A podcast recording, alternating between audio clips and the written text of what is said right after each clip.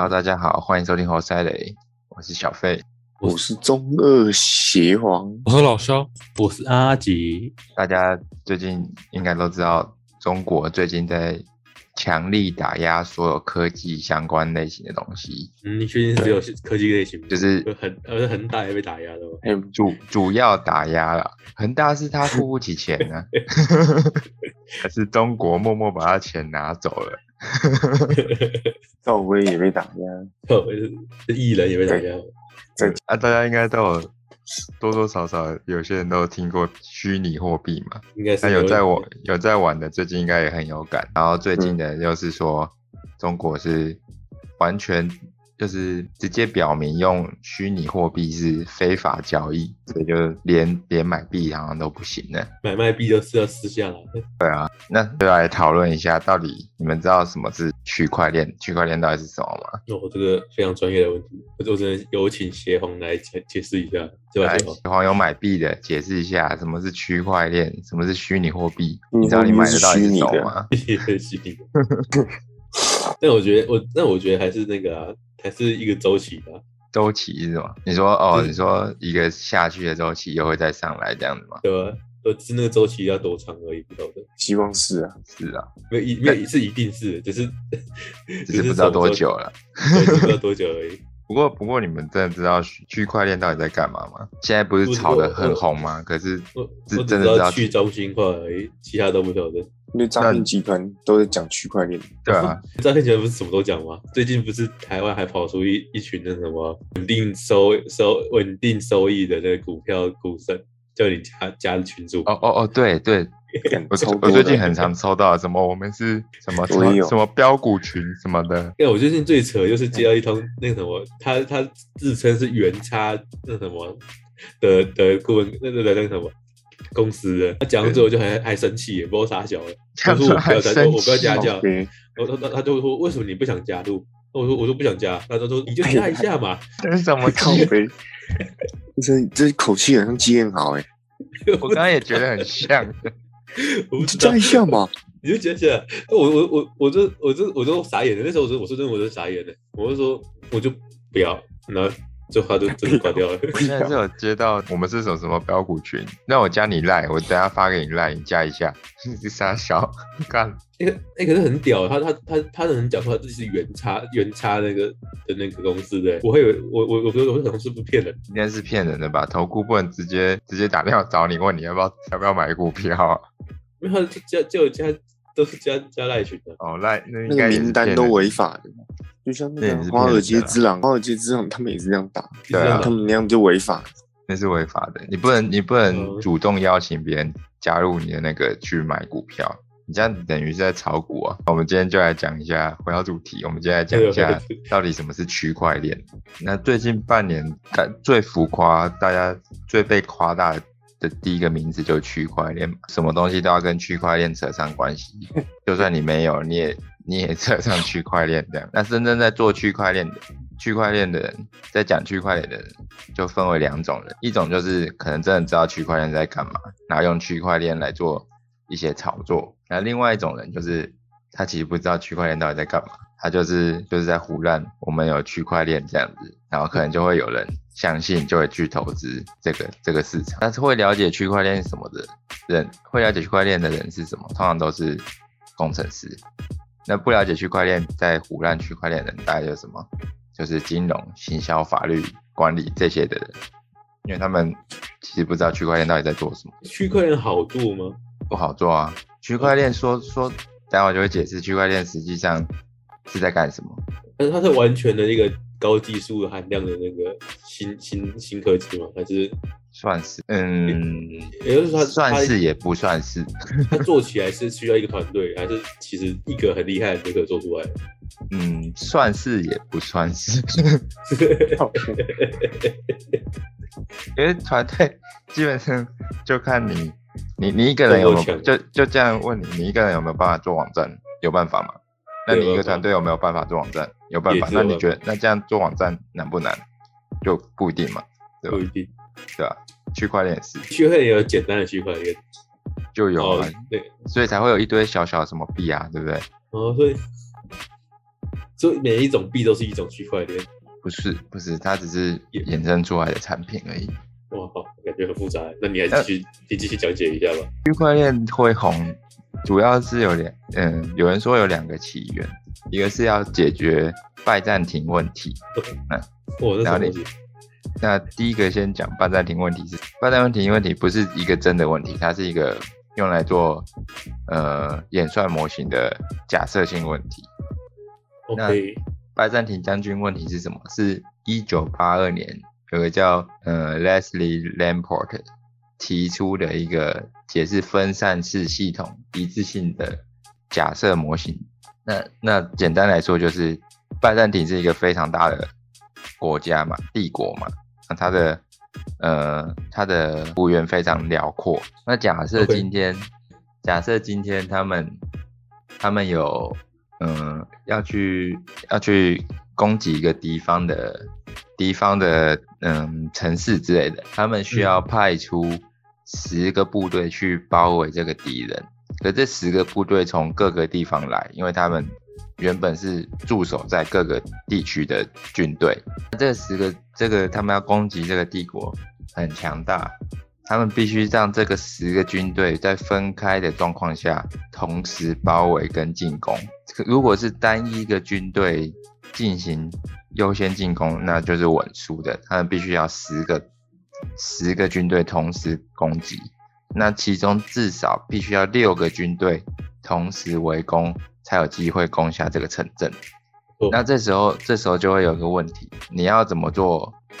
你要怎么让大家知道同时？要进攻，然后这中间又有可能会有叛徒出现，对对对，就是他们这是一个演算法，要解一个演算法要解决这个问题，然后他们就我不知道他怎么证明的，这很复杂，这真的就很复杂了，就是他这个人在那时候里面用数学证明，如果叛徒不超过三分之一的时候，是有存在绝对的远算法是可以成功拿下。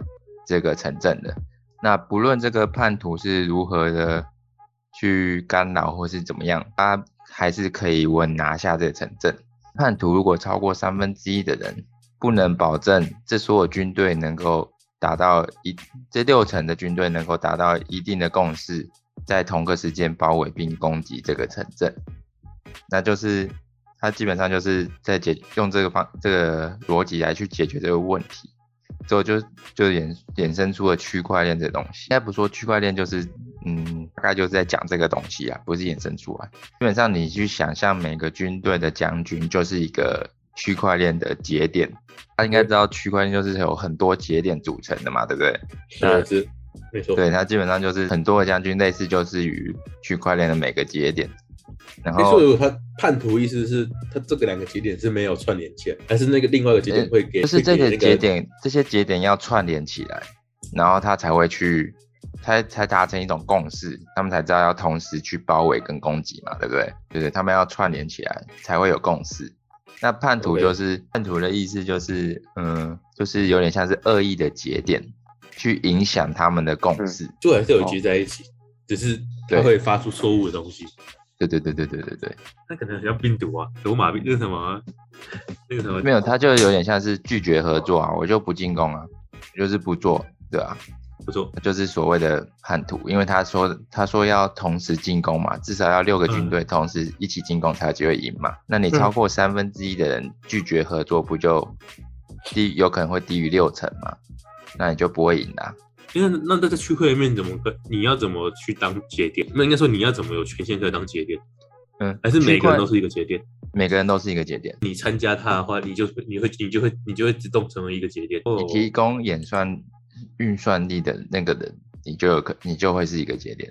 所以他这个他们这很复杂，这个就是啊，你刚刚说这个会不会很难？这真的很难，这我就不知道他们到底怎么做的。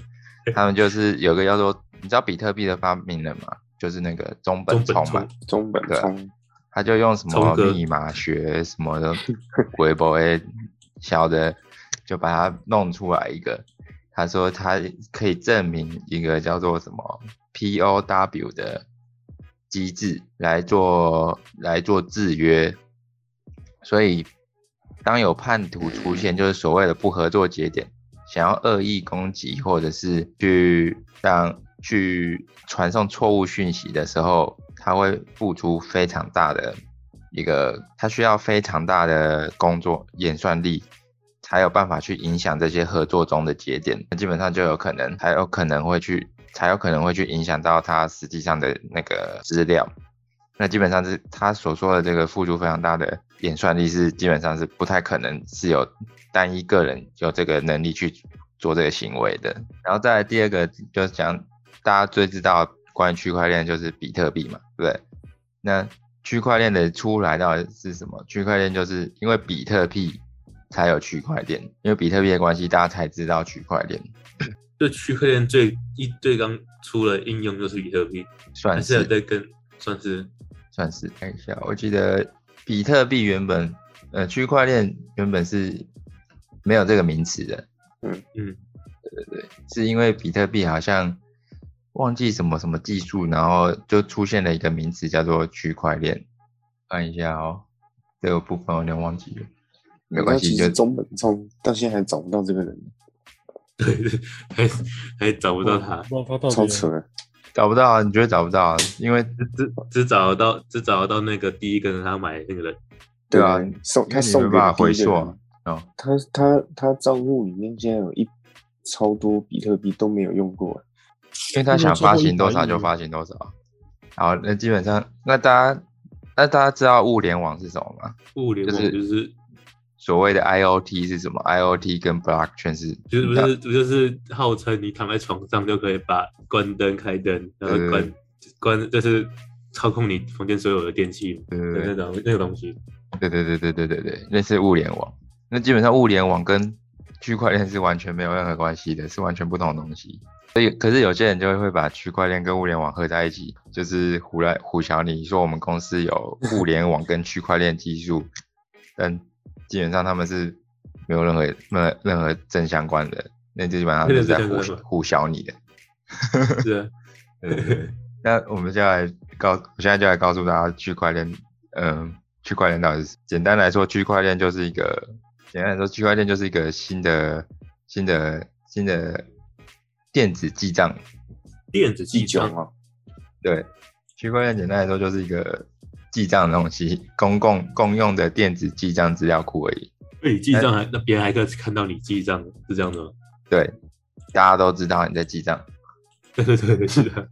对，这样对吗？先讲一个很简单的观念好了，也可能要讲一个举例，可能比较大家比较明明白这是什么意思。就假设今天我发行了一个叫做比特币的东西，假如啦，假如发嗯我发行了比特币的东西，好，然后我跟阿吉说，我就用这个，我现在有五十颗比特币，我超有钱，这样，然后就跟 然后我就跟阿吉说，来，我给你二十颗比特币，我给你买一本书。阿吉对第一次听到比特币是什么东西吗？你不知道比特币是什么东西吗？我跟你说，我付给你这个，我付给你这个这个币，然后你可以跟我交易一本书，然后我们就会共同记账，就是我现在身上有五十个比特币，然后你那边有交易的金额是二十个比特币，就会记账在你的名字下面，就是我是付款人，阿吉是收款人，交易金额是二十个比特币。好，那现在阿吉有二十个比特币了嘛，对不对？没错，对，阿吉第一次听到这个，他就，然后他就问我说：“这个二十个比特币能干什么？”我就跟他说：“你可以去用这二十比特币再去买跟呃老肖买一个苹果，这样好了。”然后阿吉就付了十块比特币跟阿吉，对不对？跟老肖买了一个一个苹果。那我们再又又做了一个共同的记账嘛，我就把那你们就会开始质疑，就质疑说你这个记账都是我这边来做来做记录的嘛，对不对？嗯，这样就有失公平性，所以我就把这个电子记账的这个收款人、付款人，然后每次交易的金额，这个这个版本、这个副本就给你们，你们也会共同记账。就每次有有一一个交易的话，可能就多下一个人叫做协皇，可能把那个啊老肖又付了五块比特币跟协皇买一个嗯咖啡之类的，那这样我们四个人就会有共同记账，就每次收款人、付款人交易金额是多少。我们到了一定时间之后，我们就可以来做比对，我们的这个电子记账是不是一致的，对不对？嗯，没错，对，我们来做比比对一致了之后，就可以知道谁在说谎，我们就可以告他，对不对？告他说他诈欺之类的。是啊，因因为电子记账你可以篡改啊，对不对？你可以篡改。嗯没错，对，那只要资料不一致的时候，那个人就代表他可能有做做账嘛。嗯，没错，他做账，那可是这种方式呢，就是我我出副本给每个人自己去做记账的话，这会有个问题，这是第一次第一个这种电子记账的问题，就是我我可能跟老肖或者是邪皇，或是我跟阿吉串供好，我现在改成我刚刚原本付阿阿吉原本付给老肖是十个比特币嘛，我这里改成五个，阿吉也改成五个。那这样就会达成不一致嘛，对不对？我五个，我五个，那我也跟协皇又协议好，他也改五个，那现在这样多个五个怎么办？老肖那边是就错了嘛？老肖那边原本写十个嘛，对不对？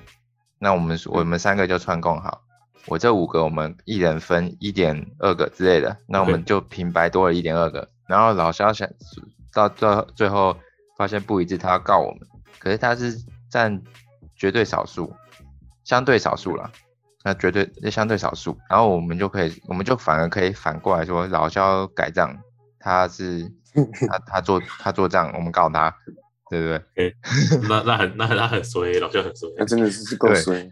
这就是原本这样这种方式会有出现的问题，这是什么五十一？这就是所谓的五十一趴原则，只要超过五十一趴篡改，你就是你你就是赢的那边，对，你就是赢的那边，这就是原。就是会出现这个问题，那区块链解决要解这要解决这个问题嘛，不能这样子做这种记账方法。所以真正区块链比特币或是其他币在做交易的话，真正的做法是这样子，就是刚刚一样的五十这个币，就是我们都一样都是这个币这个些交易的金额，可是我们不是不是我们来做记账，是我们每次把交易的金额上给一个。中央的地区，就是所谓什么，嗯，计算的地方。那计算地方会同步更新到我们每个人的电子账本。我们每个人都一样，我们没办法去篡改它，我们只能上只能上传跟接收而已，就更新这个这个电子记账本。所以我们就能保保证我们每个人都是一样的，我们记账跟交易是分开的，那就不会有刚刚的那个我们篡改这个问题。那所以这中间就中间，哎，中间那个也有网络，是也也是一个节点吗？还是不是？就是不算，就是中本聪能篡改大家的资料吗？不行，如果那个人还在，不行啊，没办法，没办法，就是基本上就是有点像是中本聪他发行的，他建立的第一个节点嘛。那所谓什么叫做，这就会开始讲到另外一个，他建立的第一个节点，他要在他节点里面。去安装一个叫做节点城市的东西。那节点城市是什么？就是大家知道的挖矿。你们知道怎么挖矿吗？什么叫？那种那种挖矿，就是你们要组一台类似于小型的 CPU，上面有显卡之类的，你们要在里面安装。对啊，那可以买到挖矿机，可以买到。你可以买，也可以自己组，都可以。然后你就是在那个机器上面去安装采矿城市。那个采矿城市就是我刚刚讲的节点，节点城市，你要安装这个采矿城市，你才是一个节点。那采矿城市在做什么？就是在提供这整个整个区块链运算的一个能力，就是你提供你的运算力去帮助这个区块链跑起来，因为它需要一直做计算嘛，非常大量的庞大的资讯的做计算，需要很多资源，你就是提供一个运算的资源给他。他就是他就会会会不嗯有几率的回馈你一些一些虚拟币嘛，对不对？OK，对对对，这就是这就是所谓的采矿。然后那区块链是什么？区块链就是我刚刚讲到的账本，电子账本。所以今天就是中本聪创立的第一个节点，他提供了这个运算力，还有第一个账本。然后接着他就号召其他节点，就是其他的运会用。会用电脑熟悉电脑操作的人，提供这个安装这个安装这个节点软体，去提供刚刚所谓的运算力，就会有多个节点同时在一起，然后所以如果没有节点，它就没办法，就完全没办法运算起来。对，它就没办法运算了，因为节点太少，它就会算的很慢。它就锯掉了，对，它就它就会，假如今天大家都没有了，都不做了，只剩中本聪的一个机器，它也不做了，那这个、嗯这个区块链就消失了，因为没有人在做运算啊，你的电子账本要记在谁那里就没有了，所以它基本上是记录在每个人那边，每个人同步更新的，所以只要有一台就有就有账本，然后另外一台接进去就可以接收到它的账本。对，他们会同步同步一起来运行这个账本，对那对对，我工程师是也是下载得到的，还是让自己写？载得到，载得到，讲那到那有差别吗？还是没差？没差啊、随便载，这样的话就可以。我不知道有多少个，我记得我只可是我知道载得到，就是你你买一台机器，然后在那个城市就可以运，插个电就可以开始了。可是是要二十四小时不能断电的哦，它那个？耗电量很大啊，很大，耗电量很大，所以那个很多人，哎，伊隆马斯克还是谁？我记得伊隆马斯克有说啊，比尔盖茨还有巴菲特什么都有说，区块链是一个伤害地球的技术。你真的很太超耗电的，超而且现在快挖完了，它现在只有应该不是说快挖完了啦，一百万颗不是吗？对，它不会，它不会再发行的。继续刚刚刚刚讲的，对，这刚刚讲的这整个就是整个所谓的区块链是在干嘛的？它其实就是很简单，它没有什么很复杂的加，很复杂什么很嗯很很 fancy 的名字，什么去中心化、啥小的，它就只是一个共同持有的、共同持有运作的电子记账本而已，就这样。它实质上就只有这样而已。嗯对。那那那其实好像感觉没有很难诶、只是你需要有电就好了。对，可是那中间难的部分是什么？就是刚刚讲的，大家共同同步更新那个记账本，你一个人没办法去篡改所有人的所有人的电子记账本，对那，就是中间难的，就是所谓的就是要加密，那就是加密，加密就是它难的地方。然后还有它，因为它用网络，可是它又不可追溯，这个不可回溯，这也是它难的第二个地方。然后还有你要，呃，因为大家都习惯就是有个中心伺服器，然后大家去用那个中心伺服器的服务嘛，对不对？可它没有，嗯它是所有人同各个节点自己共同组成起来的，这就是所谓的去中心化，这也是它难的地方。对嗯，那那那所以实质上比特币到底有没有价值，就可以刚刚就听得到、听得懂了吗？这个记账本你觉得有价值吗？没有吗？没有就是它价值，就是要要要要有人做才有价值。对，所以实质上它这个整个区块链是没有实质上的价值，它只有它就是一种衍生出来的金融产品而已。对，大家去炒这个价值。那区块链到底有没有用？其实是有用的，就是在某些东西上是可以实际应用的。就是，嗯，你们都知道那个国外的大学文凭是很容易做造假的嘛，对不对？所以区块后来就是利用区块链这个这种去中心化技术跟加密的技术，它可以做到，呃，做到实际，嗯、怎么讲？就是他们的文凭可以用这种技术来做，那你就会得到一组一个文凭的号码，一个号码和那个文凭。那你要确实是这个号码的那个有存在在这个区块链里面这组号码，你这文凭就可以验证是是是真的，因为它没办法去复制这个号码，没办法去无中生有这个号码，你你就会查不到这东西是什么。所以它可以应用在像是学历的证明，或者是其他类似证照证明这样，没办法造假。那另外一种技术，我有听到的，嗯，哦，忘记了，反正我记得好像现在可以实际用的，就是一个是就是所谓学历的证明和证照证明。我现在就哦，对对对，现在就要讲是这种技术之后实际应用可能是什么。可可能应用应该是他们推算的吧，因为现在现在这东西应该算还算还算是完全没有有啦有啊，就是我刚刚讲的，现在推行到第二个嘛，第一步是第一步是一点零，就是什么比特币啊，去中心化的时代。那现在刚刚讲的是第二步，就是二点零，就是以太以太币的出现。以太币它其实背后的就是那个以太坊，它会是一个好忘记是十三个区块还是十几个区块要做验证之后，才会得到，嗯，就会做经过十三个区块的验证啊，我记得好像是这样，所以它就可以拿来应用在我刚刚讲的什么合约啊、合约、学历或者是证照之类的一些重要文件的的产生，它就是不可以被篡改，也不能去造假。然后他们现在有讲说，第二类二点零的技术是可以用在一些金融的交易，或是记录你的医疗资讯，基本上就是文件的文件的应用啊。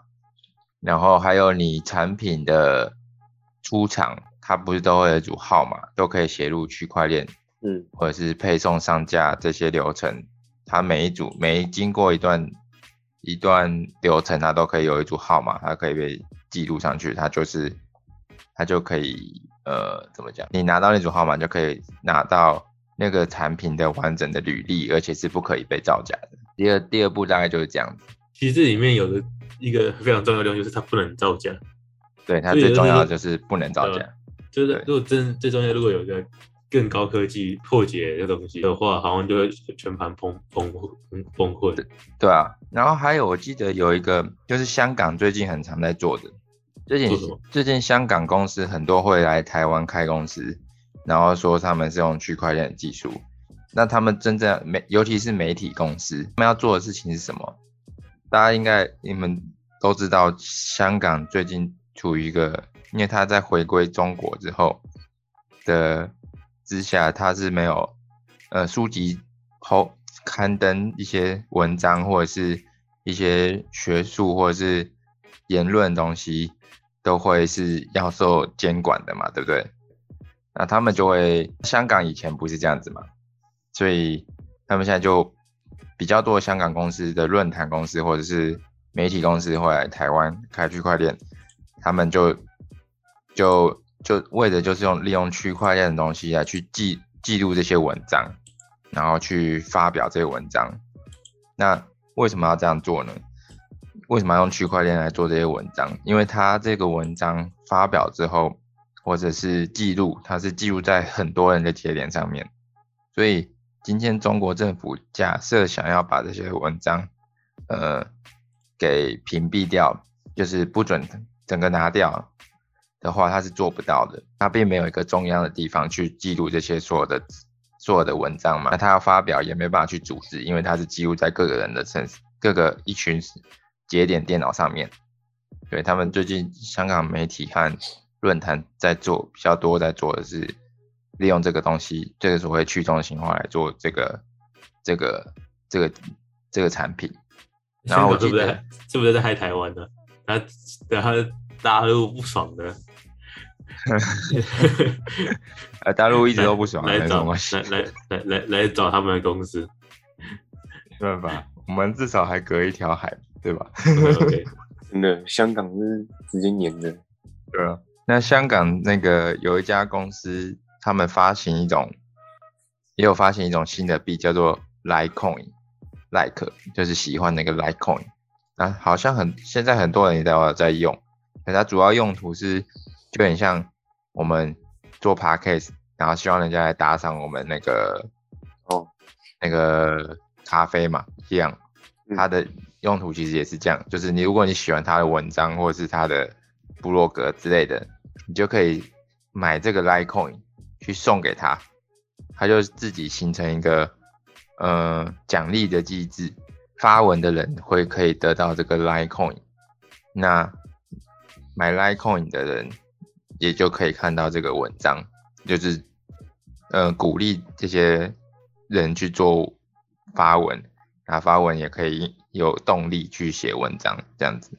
我记得有一个有一个有一个币是这个 Litecoin，对，然后再来的话就是刚刚有讲到的智慧合约那些嘛，那么他们后面在想要的做的一些服务，就是真正用利用区块链做到的服务，不是在炒币那些。真正希望用区块链做到的服务是，以后没有任何平台，就是有点嗯，没有像什么 Spotify 啊，或是迪士尼加这种平台，就是创作者可以自行的上线他们的产品，然后就有点像我刚刚讲的 Litecoin，是他们自行上线他们的产品。假假如我是一个歌手，我上线我自己创作的音乐，那我上线这个音乐，大家来听之后。透过透过点击我音乐的这个这个行为，然后我可以收取他的这个获益，我不需要透过 Spotify，然后有给他上架费，还要被抽成什么之类的，就等于完全撇除了这一块，然后我可以自行上架或自行收取这个收益。他们第二步有点想要做的是这个，这个二点零有点想要做的。东西是这个东，是这个这种模式。那他他挡很多人财路，他他哪做得出来？没有，他他就是一种一种，等于是说他他做出来的话，现现阶段所有的其他东西都会被那个取代掉，不是？他已经做出来了，他已经做出来了，他以太坊已经有了嘛，对不对？但但是他没办法推行的，他没办法大大众推行。他有，我觉得有两个问题是，你推行这些东西。可是没有人会用啊，就是我就我我是一个歌手啊，我不知道怎么用啊，我的专业是在写歌之类的，是我不知道怎么利用这个去中心的技术来发表我自己的歌，然后赚取收益。歌我不会这个技术，所以假如就像我们就像我们一样好了，我我们也不会，所以我们就习惯性的会我们录完 podcast。我们也不会想要自己去想办法去弄一个什么区块链什么的，然后上架自己的 podcast 嘛，对吧？我们一定会去找最方便的平台就上架了嘛，对吧？没错，对，这就是他，我觉得他一个很大的问题在这里。然后第二个问题，我觉得，因为你自自行上架的，你怎么能知道大众会知道你这个这个作品的出现？我一定还是会选。流量高的平台去去刊登我的作品嘛，来增加我的曝光率嘛，所以我觉得它的两大问题大概是这个技术本身是我觉得是没有问题，可是实实质性行上的问题大概就是这个，除非有人很佛，我提供一个平台，我不抽任何东西，我也不不收取任何费用，我就是让你们上架，然后。我自己付那个 server 机器的费用，然后我帮你们串好这些区块链的人，除非有这种人，可我觉得应该没有这种人，应该是没这种人吧？付出那些不收任何东西，我不收任何费用，我一定还会想，还是会想要拿一些回馈来维持这个 server 的运作嘛？我觉得，而且而且说实在，如果你真的用这个的话，你还是要提供你的算力啊。如果你确定你要用那个，还是不用。算力是别人提供啊，算力是挖矿的那些人在提供啊。可是可是没有，我刚你刚刚讨论，我们刚刚讨论，我是说做一个可以大家上传东西在里面的人。那那就是那那你上传的东，就是你上传东西，是你不你不用你不用提供算力，那算力是谁提供？我不用提供算力啊，是挖矿的人在提供算力啊。那他们的提供算力的人就会有奖励机制嘛？那我上传的这个就是。就有点像是我发行这个什么币之类的，假如我们叫做猴塞雷币，嗯，然后你听我的猴塞，你就要你就可以回馈我猴塞雷币，这样，那猴塞雷币看到时候可能就是一个猴塞雷币是等于多少多少，嗯，多少价值这样之类的，然后要去运行这个猴塞雷币。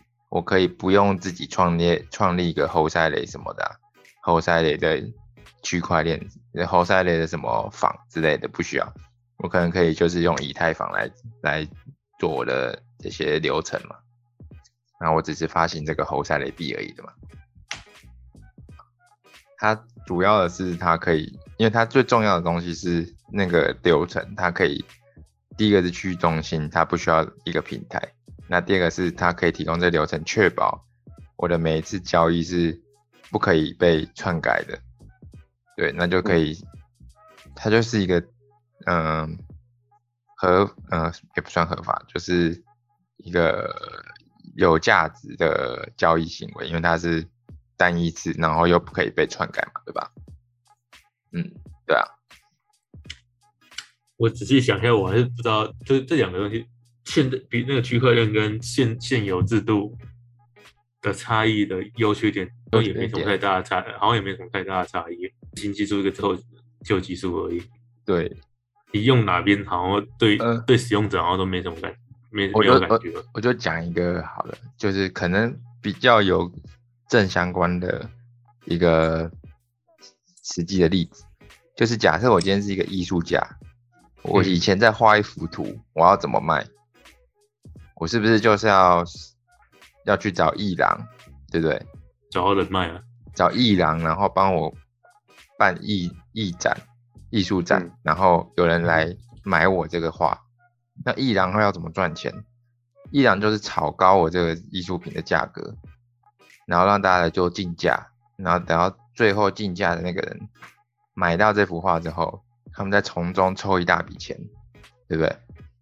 他也有可能是一开始就给我这幅画是大概多少钱，然后他帮我买下来，然后艺廊再用这去转办艺展，提高这个画的价格去卖这幅画，对吧？这是以赚前的对以前的可能做法是这样子。那第二种，可是现用区块链的做法是什么？就是大家可能现在你们知道 NFT 是什么吗？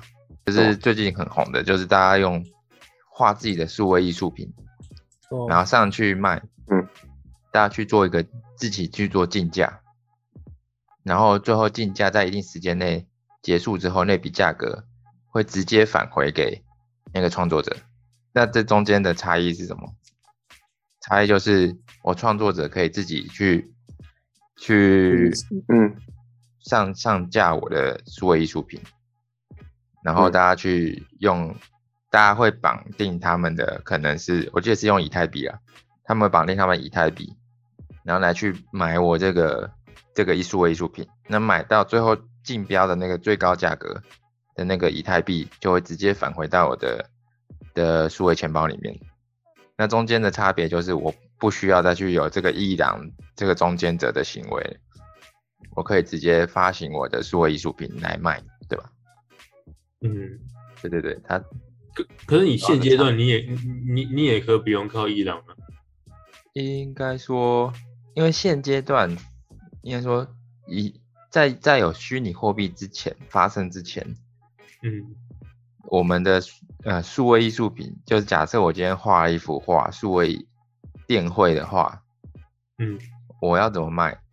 我没办法卖啊，我不知道要找谁买啊，对吧？你没有人会跟你买这个数位艺术品，你没有办法卖。嗯，对。那有了这个之后，我就有机会可以卖了，对吧？以前的、以前的电绘要怎么赚钱？就是有人有 case 给你，就是你就画一幅电绘。对啊就多了一个多一个地方了。对，那那以前的店会也有另外一种叫怎么卖？我就是要把它印出来，然后就走到传统传统艺术的流程嘛，对吧？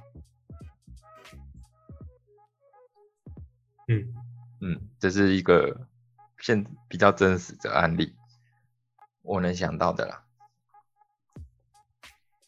还然后还行啊，反正就是多一个，就是多一多就是多一个选择。就是嗯。那个东西，但是那个东西也是要有人做出来，做做出来给大家用。对啊，要也是有一些有了，有一些有一些就是所谓的 NFT，就是嗯、呃像最近有一个最红的话题，就是有个游戏玩游戏就可以赚赚币嘛，什么孵三颗蛋，然后三颗蛋会冒出三种怪物，然后三种怪物就去刷任务，然后就可以拿到每日的一个什么 access 的币，然后 access 的币会随着市场什么浮动，然后就可以去卖那个，对啊。然后第三个三点零的话呢，就是，可我觉得这个是，就我刚刚讲的，有些人就会把区块链跟物联网结合在一起，我觉得这就是一个目前在我我个人觉得他就是个 bullshit。他说，他说他三点零是可以结合什么物联网的技术，然后因为区块链的挖矿的人有有有有限嘛，然后所以他们的交易会比较缓慢，然后有很多币的人跟比较少币的人，他们就会有什么所谓的贫富差距，也难以做到规模化的问题。那他说可以用过透过那个物联网的简单的演算法，让每个线上交易者都参与所谓的加密，而且不需要全体的认证，也不需要任何人去挖矿提供算力，就可以更快的加这个加快所加密的空间，然后进行物与物之间的物与物之间的交交流。那他举的例子就是。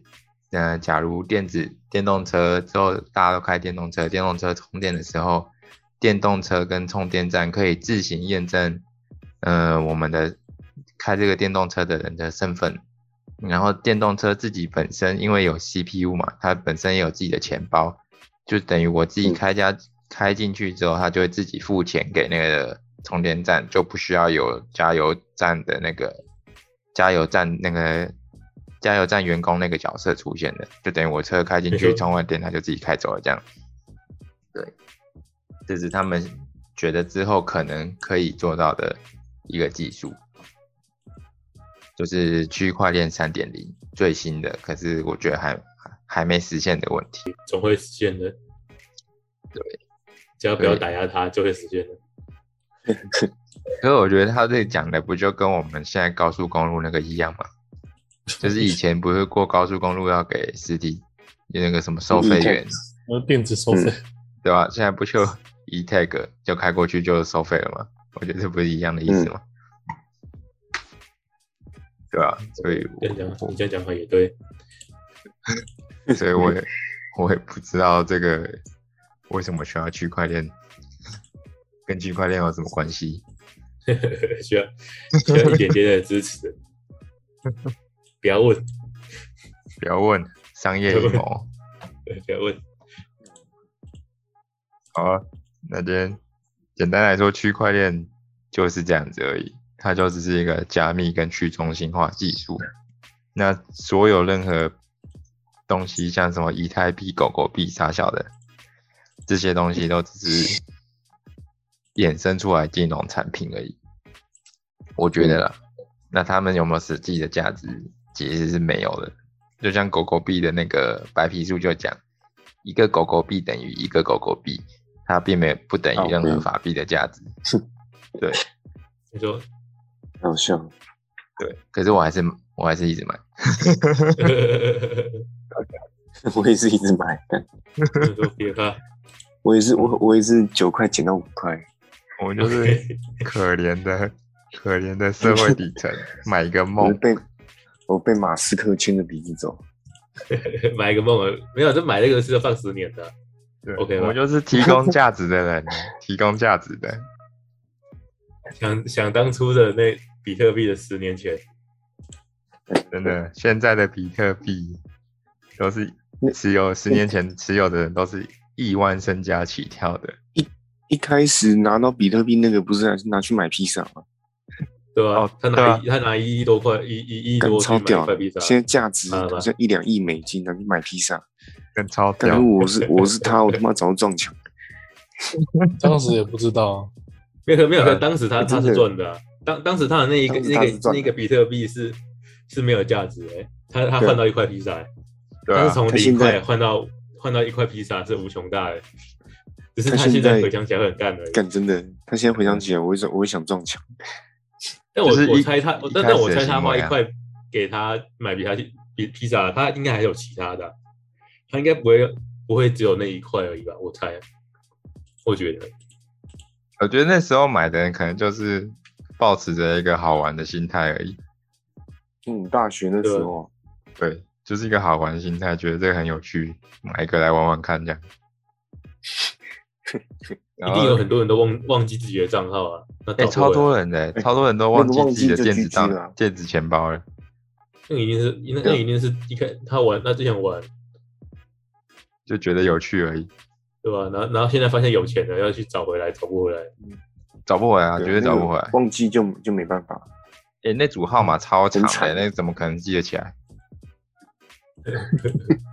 我看一下那组号码有多少字，我看一下啊、我这边刚好有一个钱包的资源，资源，我来算一下它有几个位元，一二三四五六七八九十十一十二十三十四十五十六十七十八十九二十二一二二三二四二五六二七二八九三十三一三二三三四三六三七三八三九四十十一十二靠呗，四三四四四五四六四七四八四九五十五一五二五三，有五三个字诶，五十三这个中英有数字乱码组成的电子钱包号码，干这最好谁记得起来？最好有人记得起来。好哦，那今天区块链大概简单讲解就到这里，想买想买币吗？想买币的就 那个十十年后大密宝都放在里面的。真的。哎、不过现在 现在说说实话，币币有一些奇怪的商品出现呢。你们知道有个什么币的什么类似于信托或者是基金，就是有点像定存之类的，你提供币给他，认真讲，对对对，就你每年去买那个东西，他就会回馈一个，好像是忘记几年还是多少年，就是有点像定存，他每他有利息，他就会付回复这个回馈这个零点几块的币当做利息给你这样。对这么快的吗？对，然后还有另外另外一个金融市场，就是一些银行在做的。我记得他有一个还有上美股美股的，就是他在做的事情就是，嗯，就是我收集大家的钱，就有点像基金这样子。我收集大家的钱，然后我用这个基金去买比特币，我一直增增加自己比特币的存量，这样，因为比特币是固定的嘛，它有点像黄金这样，我就一直增加自己比特币的存量。然后之后我再返回这个利息给你们，这样，这个我是拿大家的钱来去买比特币，我是来嗯。占有这个比特币的持有比，这样就有点像是纯黄金的概念的这种金融产品，有在有在市场上出现，那很聪明呢、很聪明，而且它股价还大涨哎，超屌，那很聪那很聪明呢、超好笑啊。好啊，那大家如果喜欢的话，记得订阅、按赞、分享、加留言。没错，并且抖内抖内好吗？抖内聪明。可以让他们抖内狗狗币吗？不要，我想我比较希望抖内我以太币，干一颗 大万多 你可以抖内我零点零一颗啊，没有哦关系的，啊，也可以啊。一点一颗是吧？八百块，零点零零一克吧，可以吧？八十块可以啊。可以吧？可以吧？可以啊，可以啊，差不多了。那就先这样喽，大家拜拜好，。拜拜。拜拜，拜拜。拜拜。